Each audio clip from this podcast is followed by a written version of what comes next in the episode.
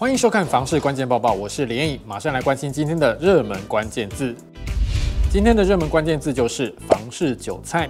很多人好不容易存到头期款，准备要看房子、买房子了，但是中古屋的品质良莠不齐，要怎么样才能避免让自己变成房市韭菜呢？永庆房屋客法部经理陈继先表示，最简单的方法就是找会如实揭露房屋状况的诚实房仲，清楚了解房屋条件之后再来下决定。陈继先表示，就算是同一个社区，但是不同的装潢设计、不同的楼层、不同的房间格局，每平的单价就会有所不同。所以民众看房之前，一定要先查询实价登录的资料。如果看到短期内频繁转手的物件，就要提高警觉。尤其是不到一年之内就转手出售的房子，又有简单的装潢，很有可能就是投机客的物件。陈继谦也强调，目前永庆房屋提供消费者一年内成交再上市地图，用地图的方式呈现区域内短期重复上市的物件，避免消费者落入炒房陷阱。陈继先说，实际看中古屋的时候，最好以装潢比较少的物件优先，因为比较容易看到房屋的缺点。另外，中古屋有不少隐形的成本，像是中介服务费、代书费、税金，还有家具家电的购置成本，很多民众都容易忽略。另外，也建议需要准备额外的装修预算，不要被眼前的房价冲昏头。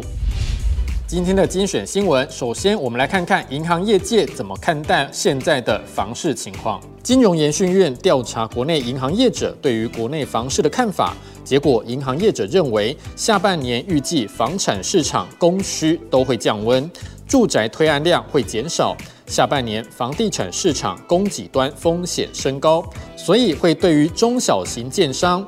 资历比较浅的建商，以及营造厂转嫁成本比较高的建商，优先加强控管房地产授信风险。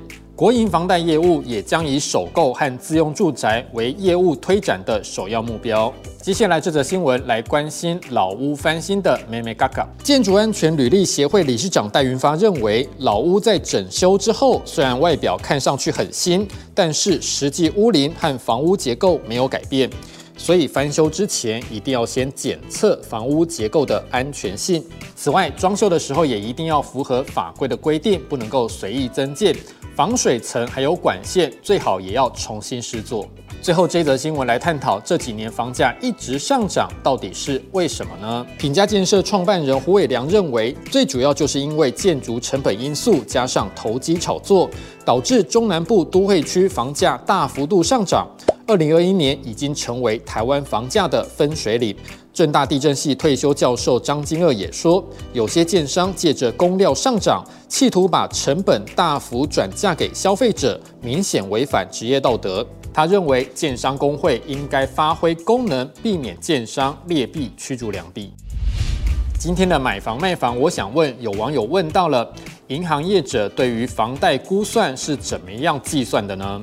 他说：“最近看到一间房子，目前的屋主是最近两个月才刚刚买下的，目前屋主开价一千万元。他想问大家，像这种刚刚成交不到两个月的房子，房贷有可能贷到屋主开价的七到八成吗？”网友回答：“主要还是要看银行建价，贷款人的信用也是放贷的参考。”你对于这样的问题还有什么样的看法呢？也欢迎在底下留言一起讨论。如果想知道更多的房市资讯，也欢迎点击底下资讯栏的链接。感谢您的收看，我们再会。